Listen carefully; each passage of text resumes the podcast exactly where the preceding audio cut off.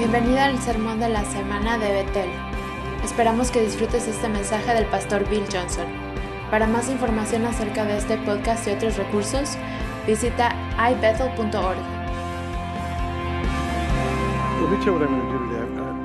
Lo que voy a hacer hoy, tengo un mensaje de un solo punto. Un punto, eso es todo. Entonces, pues realmente no me va a tardar, no voy a tardar mucho, así que voy a hacer tiempo. Voy a inventar cosas y voy a hacer tiempo. Porque solamente tengo un mensaje de un, un, solo punto. Y lo quiero compartir con ustedes, pero déjenme darles el contexto del mensaje y luego les voy a dar el contexto de la escritura que solamente me va a tomar unos minutos. Christmas is a, la Navidad es un tiempo increíble, es divertido. Probablemente el 90% de la gente piensa que es el tiempo más divertido, la época más divertida del año, pero para los que no, siempre es una buena razón porque es un recuerdo de la pérdida o de que toma, corrieron un riesgo y, y, las cosas no funcionaron. Pero siempre caminamos con la gente por, mediante esta, esta época y nos gozamos con los que se gozan y, y estamos de luto con los que están de luto, ¿no? Pero no creo que tengamos que tolerar esto. Para ser honesto, creo que el Señor quiere traer victoria a cada una de las familias. Y leemos esta declaración de la ofrenda. ¿Cuántos ¿Cuántos piensan que lo pueden decir al revés también? Porque el, los que son aquí de la casa, pues se la saben. Tenemos cuatro eh, declaraciones de ofrendas diferentes que leemos regularmente, pero esta, la primera, que es, aunque es simple, es muy importante para mí porque yo no quiero que haya desempleo. Todos los que quieran un trabajo, que sean parte de esta casa. Yo quiero que estén trabajando.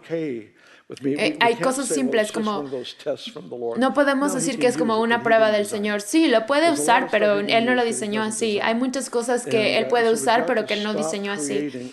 Así que tenemos que dejar de crear en nuestra teología cosas que no están en el cielo. Su intención es que las cosas fluyan y den vida y tengan victoria y propósito. Y todo lo que se hace lo diseñamos así. Cuando no es así, no significa que hicimos algo malo. No significa que de alguna forma hay gran pecado en la casa o lo que sea. Lo que significa es que estamos aprendiendo, estamos en el proceso, estamos aprendiendo a tomar todo lo que Dios ha prometido. Y en el proceso estamos, estamos obteniendo y nos estamos convirtiendo en algo que pueda tener la llenura, la plenitud de Dios, de lo que Dios está diciendo y haciendo.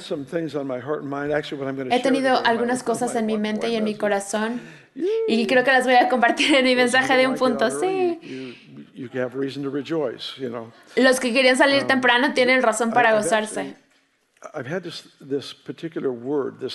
He tenido esta palabra en particular, esta cosa en mi corazón, los últimos cinco o seis semanas y les he compartido como aquí y allá. Y mi pensamiento es este. Dios ve las cosas muy diferentes de lo que nosotros. ¿Cuántos ya sabían eso? A él, por ejemplo, no, no, no se pone nervioso. Él está, es atraído a ciertas cosas. Y eso es lo que me, me tomó con la guardia baja esta semana. Él está atraído a ciertas cosas. Dice en la debilidad, por ejemplo, él dice que en la debilidad él se hace fuerte. De hecho, es atraído a la debilidad. No significa que él repela la fortaleza, solo significa que es atraído a la gente débil. Es un tema tan importante para él que le dijo al profeta Joel, dijo, diles a aquellos que, que, son débiles, que digan que son fuertes, que, que puedan decir lo que yo estoy haciendo, que sus palabras estén en acuerdo con el propósito de mi corazón para que la tierra se, la, el cielo se una a la tierra una vez más. Él es atraído hacia la debilidad, Aquí está una rara. La escritura dice, aquellos que son pobres financieramente, los que son pobres son fuertes en la fe. No significa que tienes que estar en la quiebra para tener fe, solamente significa que no tienes distracciones. ¿Se acuerdan de Jesús en Mateo 13? Habló acerca del engaño de la riqueza. No es que el dinero y la fe no puedan coexistir, sino que si tu corazón no está en el lugar correcto, hay cosas que pueden alejarte de la fuente de la fe, que es la palabra de Dios, la palabra que, que a la que Él da aliento. Entonces tenemos este versículo extraño, creo que está en Santiago, si me acuerdo bien, de que aquellos que son, están luchando financieramente, que son pobres, en realidad son fuertes en la fe. ¿Y cuál es el punto? Que Dios es atraído hacia la necesidad y Él trae trae fe donde hay necesidad, porque él se, él se siente atraído hacia esas cosas. Él es atraído, la única, la, la que me impresiona más. Bueno, les voy a dar una más. Él dice que él se siente atraído hacia el luto. Aquellos que están de luto serán consolados. Uno de sus nombres es consolador. Entonces, no es que no le guste el gozo y regocijarse. O sea, encontramos que en la mayoría de las escrituras dice eso, pero le atrae ese luto. Porque es un lugar en donde él puede traer consuelo. Pero la que me impresiona más es que es atraído al pecado. No lo aplaude, no aprueba, no, pero tampoco le intimida. No le intimida el pecado. Donde abunda el pecado. Gracia, la gracia, Él es el dador de gracia. La gracia abunda aún más, Él está ahí. Y lo que hemos encontrado es que algunos de los lugares más oscuros de la tierra donde ponemos a la gente para ministrar el Evangelio, es donde tenemos mayores victorias, tenemos las mejores historias de, su gloria en estos lugares súper oscuros. ¿Por qué? Porque Dios no se pone nervioso con el pecado, de hecho le atrae eso para poder desplegar, mostrar algo que la gente pueda valorar y apreciar. Entonces aquí está el Señor que es atraído a cosas que nosotros pensamos que no están bien.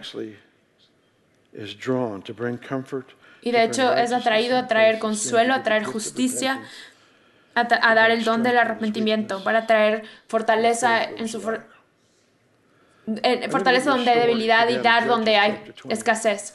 Les voy a dar una historia de jueces capítulo 20. Me encanta el libro de jueces porque jueces tiene probablemente como el 15%, el 50% de las historias más raras de la Biblia. Las historias más raras de la Biblia están en jueces, de verdad. Si no lo han leído últimamente, léanlo. Y, y alístense para preguntarle a Dios muchas cosas porque la justicia, eh, perdón, porque jueces es así.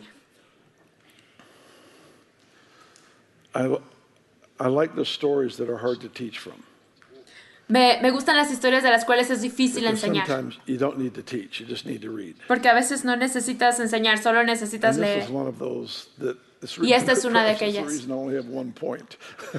a lo mejor es la razón por la que solo tengo un punto. Porque es una historia muy rara. Es una historia rara. Déjenme darles el contexto. Hay 12 tribus en Israel. La tribu de Benjamín abusó sexualmente, violó, asesinó a una mujer sin arrepentirse. Entonces las otras 11 tribus eh, se pusieron en guerra para purgar ese pecado de la nación. Entonces quiero que abran la Biblia en, jueces 20 y vamos a leer la historia, que tenemos como 12 versículos que leer, entonces si están conmigo. Y luego vamos a llegar al punto. Versículo 18 es donde vamos a comenzar.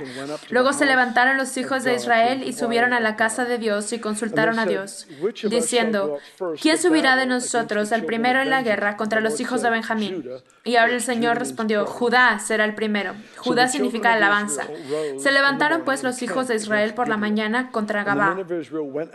Y salieron los hijos de Israel a combatir contra Benjamín. Y los varones de Israel ordenaron la batalla contra ellos junto a Gabá. Saliendo entonces de Gabá los hijos de Benjamín, derribaron por tierra aquel día veintidós mil hombres de los hijos de Israel.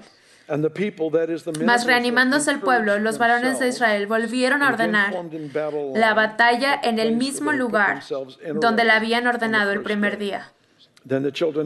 Porque los hijos de Israel subieron y lloraron delante de Jehová hasta la noche y consultaron a Jehová diciendo, ¿volveremos a pelear con los hijos de Benjamín, nuestros hermanos? Y Jehová les respondió, subid contra ellos. Por lo cual se acercaron los hijos de Israel contra los hijos de Benjamín el segundo día.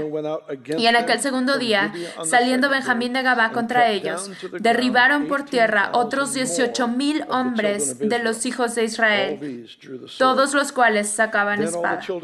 Entonces subieron todos los hijos de Israel y todo el pueblo y vinieron a la casa de Dios y lloraron y se sentaron ahí en la presencia de Jehová y ayunaron aquel día hasta la noche y ofrecieron holocaustos y ofrendas de paz delante de Jehová.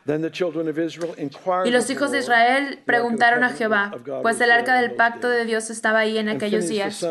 Y Finés, hijo de Eleazar, hijo de Aarón, ministraba delante de ella en aquellos días y dijeron, ¿volveremos aún a salir contra los hijos de Benjamín, nuestros hermanos, para pelear o desistiremos?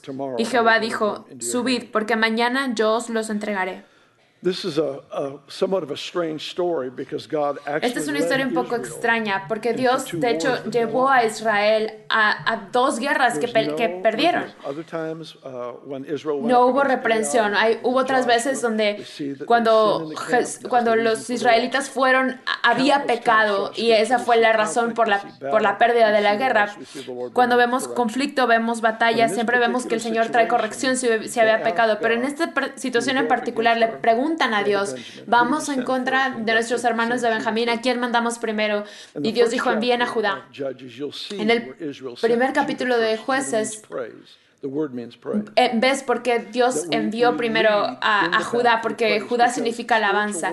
Y dirigimos en la, en la guerra mediante la alabanza, porque la guerra espiritual no es enfocada en nosotros, sino en Dios. Por eso comienza en la alabanza. En otros lugares de la Escritura vemos donde primero envían al coro, porque el ministerio hacia el Señor es el contexto para la victoria y el triunfo. Pero aquí le preguntan al Señor quién va primero y Dios dice Judá. Y dicen, bueno, y lo envían y hacen todo lo que Dios les dice y dos, 22 mil personas mueren. Entonces regresan, se fortalecen, van delante del Señor, se sienten débiles delante del Señor y dicen, Dios, vamos otra vez. Y Dios dice, sí, vayan.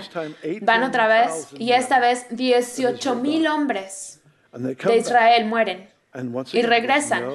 Y una vez más, no, no hay corrección no hay pecado que se ha identificado, nada ha cambiado. Regresan delante del Señor y dicen, Dios, ¿vamos otra vez o ya, o ya nos detenemos? Y Dios dice, vayan otra vez. Esta vez yo les, se los daré en, sus manos. Este es el punto, el punto. Usualmente contamos la victoria al confrontar y cambiar las circunstancias que estamos enfrentando. Dios lo cuenta como victoria. Cuando oras otra vez, después de que perdiste.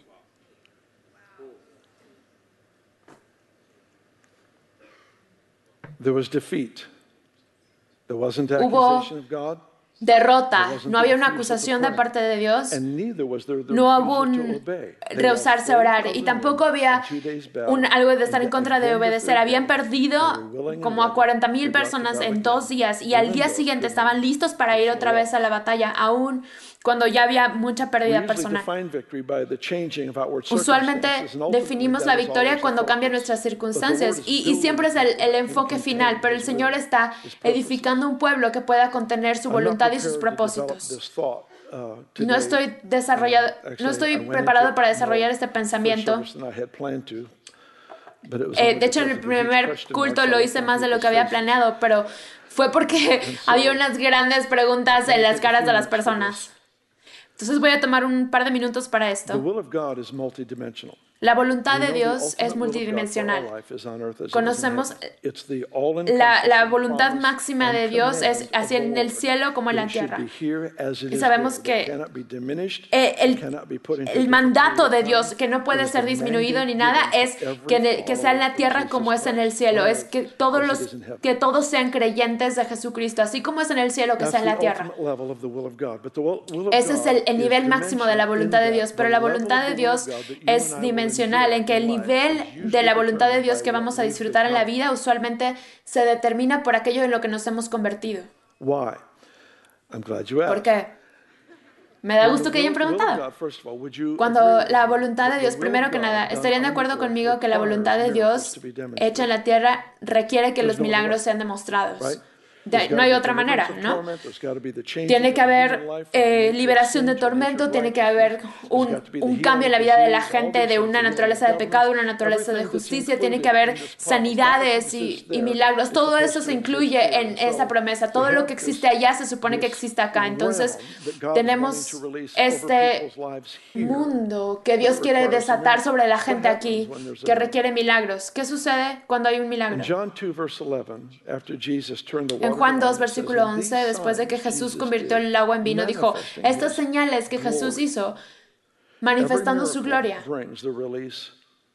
Cada milagro trae la liberación de la gloria Gloria es la palabra peso, algo que es pesado, es ese peso de Dios, es, ese pacto, esa presencia, esa gloria manifiesta, es desatada cada vez que hay un milagro. ¿Qué pasa cuando ese peso de Dios cae sobre un pueblo que no tiene el carácter para mantener ese peso? Aquello que fue desatado para bendecir en realidad destruye. Y Dios en su misericordia se pone como un velo por nuestro bien, no porque quiera hacer ciego a las cosas. Y la respuesta eh, las cosas que no han tenido respuesta solamente están ganando interés en nuestras oraciones. Porque Dios siempre está posicionándose. Cuando nos dice que esperemos es que está construyendo una capacidad en el que está orando para sobrevivir a la respuesta. Porque el Señor disciplina a su pueblo no es de castigo, sino para que sus bendiciones no nos maten. He wants a what does he say in John 16? He says ¿Qué dice en Juan 16? En Juan 16 dice, tengo tantas cosas que decirles, pero no las podrían soportar ahora. No tienen la capacidad de mantener ese peso, de soportar ese peso de lo que sería desatado si yo les digo todo lo que está en mi corazón. ¿Cuál es la conexión? Que todo lo que Dios dice, Él, él desata una realidad. Nunca dice solamente palabras. Dice, mi palabra para ustedes es espíritu y vida. Mi palabra para ustedes es espíritu. Cuando yo les hablo, Él dice, el Espíritu Santo que tiene el reino de los cielos viene y ministra vida. El peso de Dios es desatado en el ambiente todas las veces que Dios habla. Entonces Jesús dice, yo tengo tantas cosas que decirles, pero ahorita no las podrían soportar. No tienen esa capacidad de soportar el peso para vivir en la realidad en la que yo quiero que ustedes vivan. Entonces, ¿qué hace? Nos da vistazos, nos da probaditas o muestras aquí y allá para llevar a nuestros corazones a un afecto por aquel que hace maravillas, creando en nosotros una capacidad de vivir y soportar el, el reino de su dimensión, de la presencia de su gloria que quiere para todos. Es en su misericordia que Él se abstiene, es en su misericordia que Él nos da eh, de a poquito, por medida. Yo he notado, y yo sé que les he hablado de esto varias veces, aún en este último año, pero a menudo responde a estas oraciones en forma de semilla. En vez de darnos como el roble, Él nos da la bellota, nos da algo que tenemos que, de lo que tenemos que ser mayordomos para que podamos convertirnos en todo lo que Él quiere. Y en, en, manejar o administrar eso está la fortaleza y el desarrollo del carácter que puede manejar la respuesta cuando ya sea manifestada por completo. Dios está mucho más eh, interesado en el proceso que en el resultado, aun cuando el resultado es valioso. Es el proceso que nos da la forma. Entonces tenemos esta historia extraña donde Dios lidera a Israel, los lleva a la guerra dos veces y lo, él lo considera una victoria porque después de la pérdida, ellos regresaron ante él y preguntaron si podían ir otra vez. Algunos de ustedes han enfrentado situaciones horribles simplemente porque, lo, porque hicieron lo que pensaron que Dios quería que hicieran. Algunos de ustedes se han metido a, a crisis y situaciones horribles y algunas de las veces fue el Señor quien les dio esa dirección y algunos pensaron, algunos de esas veces no era el Señor, pero Él puede cubrir eso. ¿Cuántos han, han hecho cosas tontas pensando que era de Dios? ¿Sí? Yes, Chris. I'm, I feel your Sí, bueno, Chris.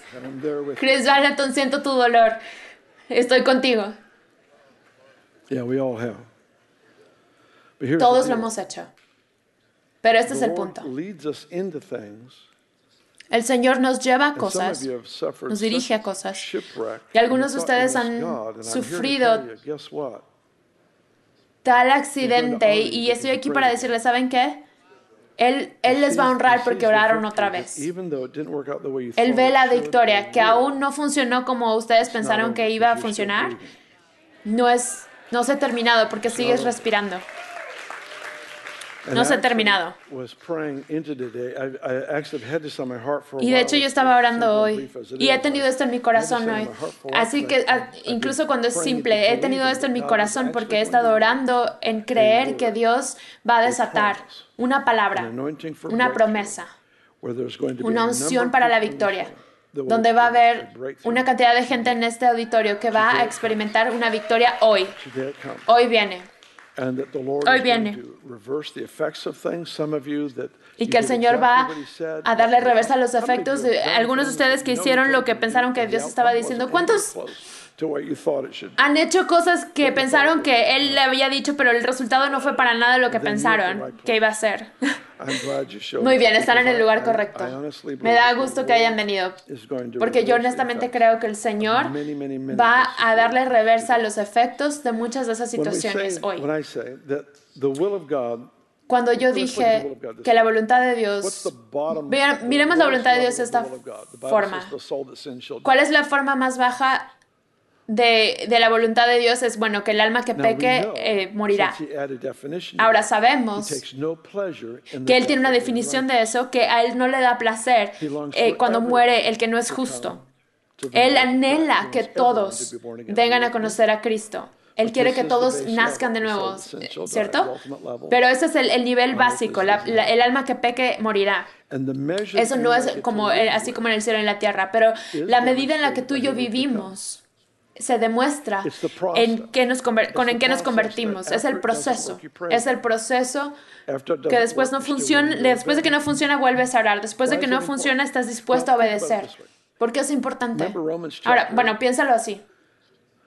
¿Te acuerdas de Romanos course you do. 8? Claro que sí, ¿te acuerdas de todo el capítulo? Every word. That's every single word. Todas, todas las palabras, cada una de las palabras. Y de hecho les vamos a dar un examen al final de este mensaje para ver, porque no te vamos a dejar salir hasta que no te aprendas el capítulo. Todo obra para bien de aquellos. ¿Por qué ese versículo está ahí? Siquiera, si todo funciona para bien, El versículo sería innecesario in por completo. El versículo solamente está ahí porque estamos en el proceso.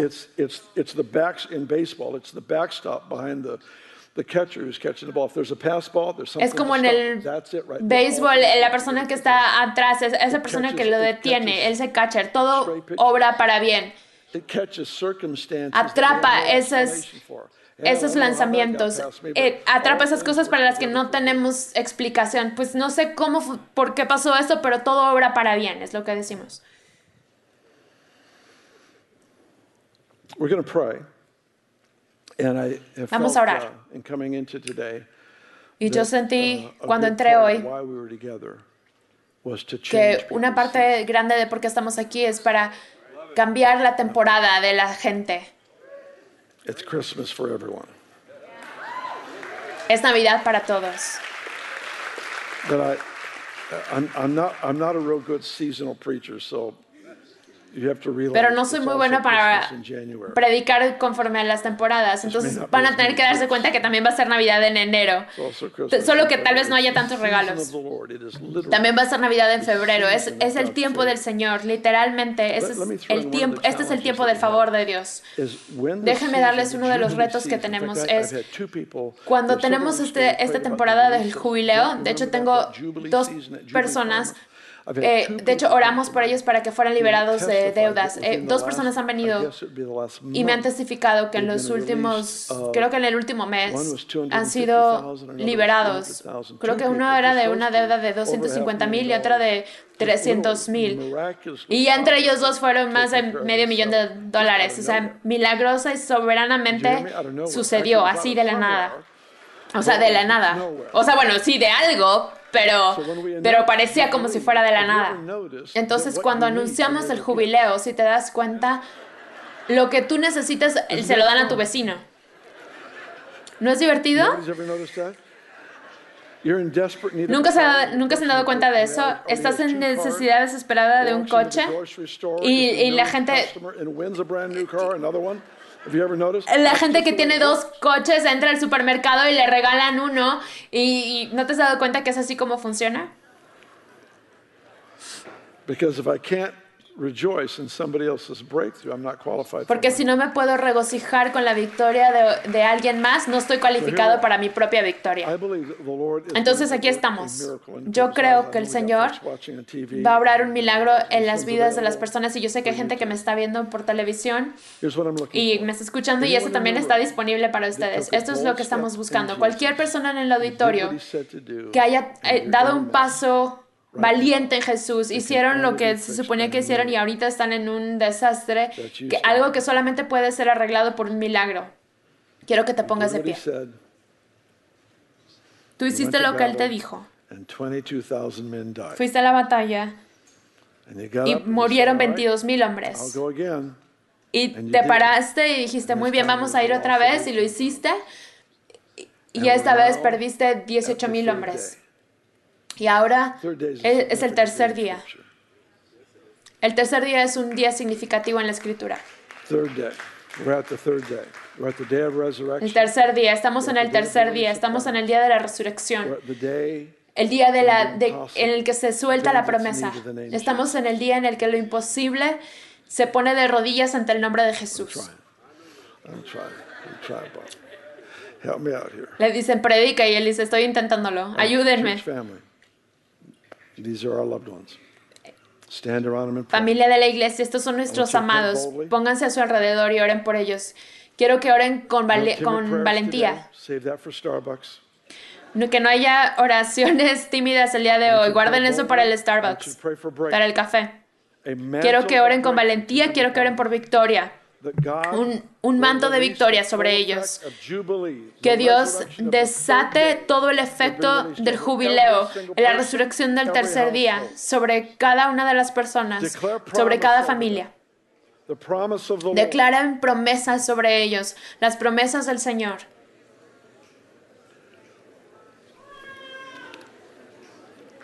The promise of the Lord. La promesa del Señor. Pray prophetically over them. Listen to what God is saying. Give them Oren proféticamente sobre ellos, escuchen lo que Dios está diciendo, denles promesas específicas. Ustedes saben qué hacer, denles palabras específicas.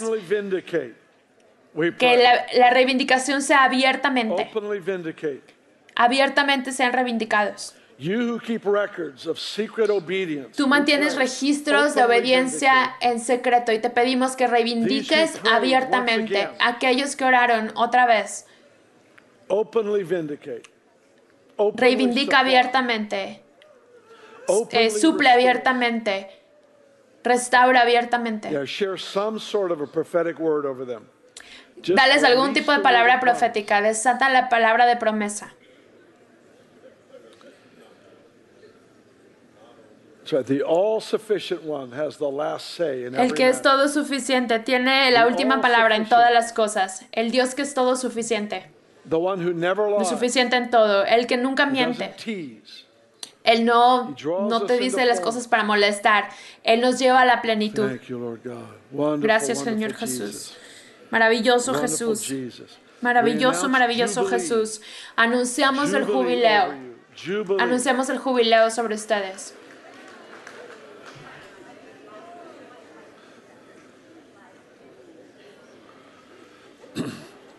Jubilee. Just take one more minute to pray. Jubileo. Un minuto más para orar. One more minute. Un minuto más. Lord God, we pray for answers with Señor, te pedimos respuestas con intereses. answers with interest. Desata respuestas con intereses. Que comience la ronda del bono. Let the bonus round begin. Que comience la ronda del bono extra. God is never the one to just make do. Dios es el que nunca va a ser solamente a father. Él no es como el cuidador de un orfanatorio que se que cuida solamente las necesidades básicas. Él es un padre que se deleita en sus hijos. De- y declaramos que esta va a ser una temporada donde se va a desatar la, la llenura y la plenitud de un padre que es todo suficiente. Gracias, Señor.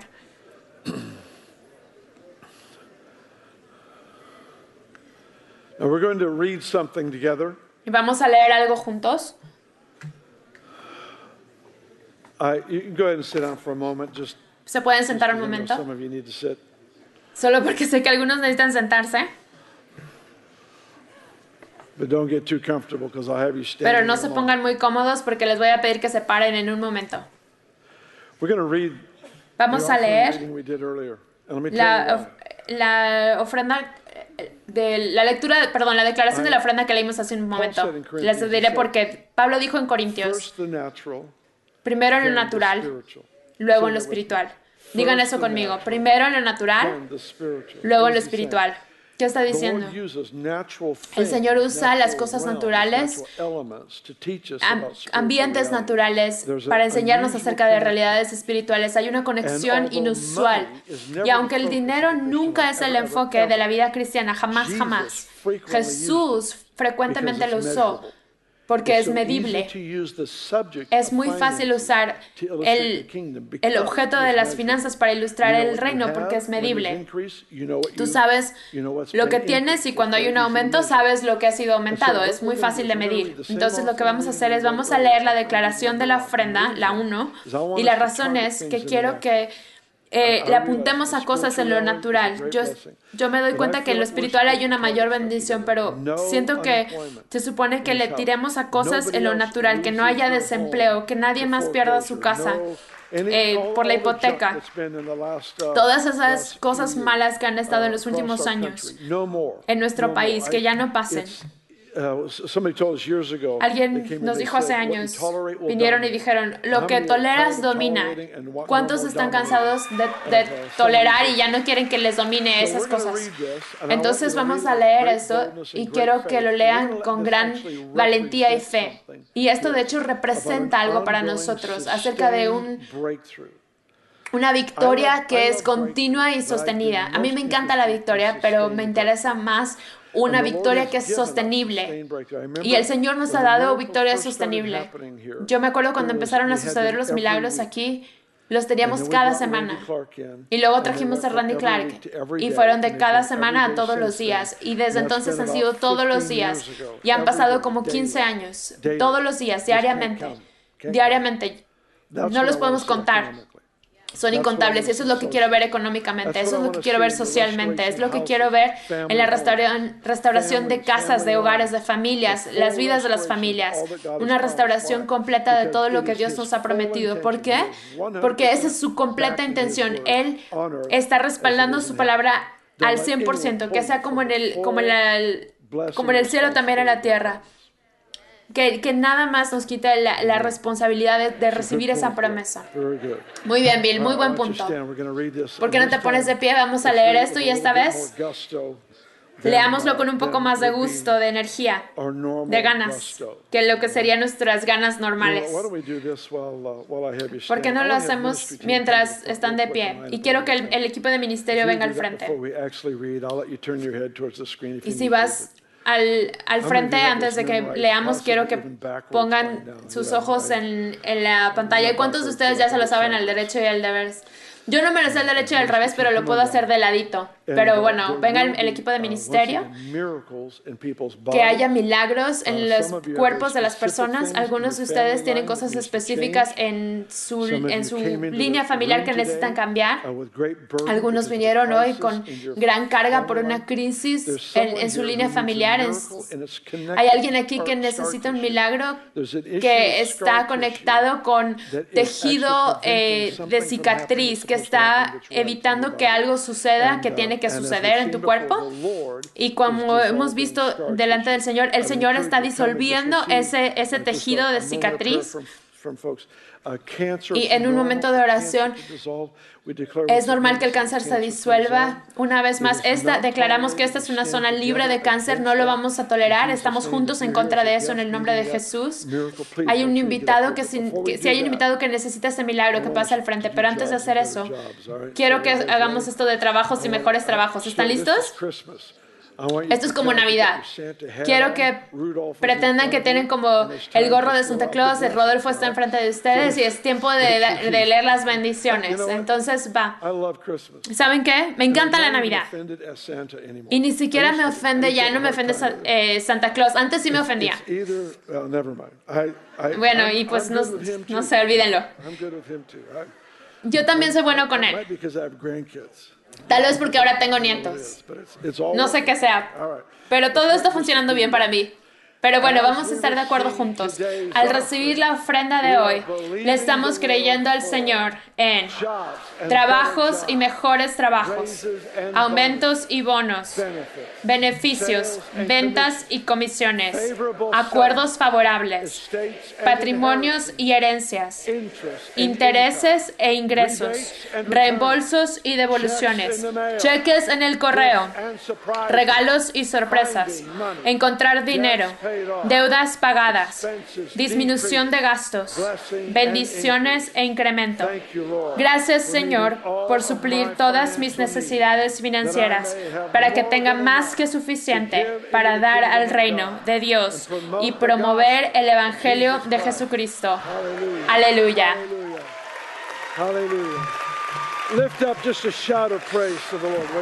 Levanta un grito de júbilo al Señor, un grito de alabanza.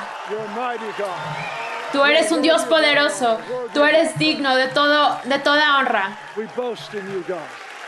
Nos jactamos de ti, Dios.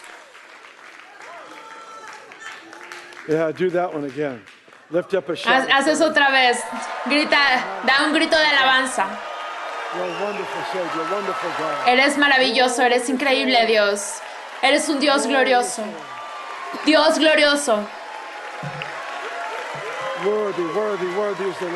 Digno, digno, digno eres, Señor.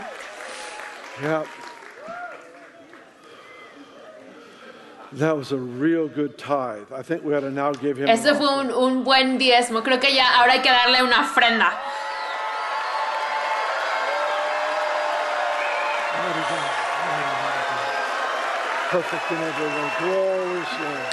Eres perfecto en todas las formas, Señor. Glorioso Dios. Glorioso Señor. Glorioso Señor. Dios glorioso. Fiel y verdadero. Poderoso, poderoso eres, Señor. Poderoso es el Señor. Poderoso es el Señor.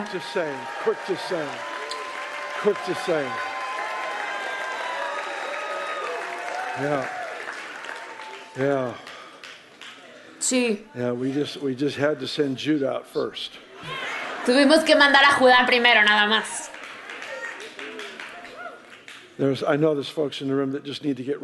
Sé que hay gente aquí en el auditorio que tienen que ponerse bien delante del Señor o tal vez no conocieron al Señor y hasta ahora y tenemos un estandarte de libertad que es lo que llamamos y hay gente aquí en la que puedes confiar y, que te va a amar.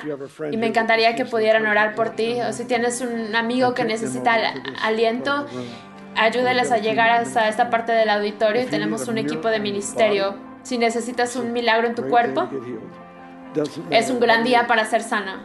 No importa lo que sea. Jesús está de buen humor. Siempre.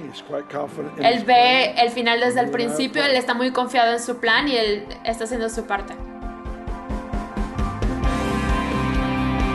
Muchas gracias por escuchar el sermón de la semana. Este podcast semanal está siendo traducido a varios idiomas. Visita podcast en ibethel.org.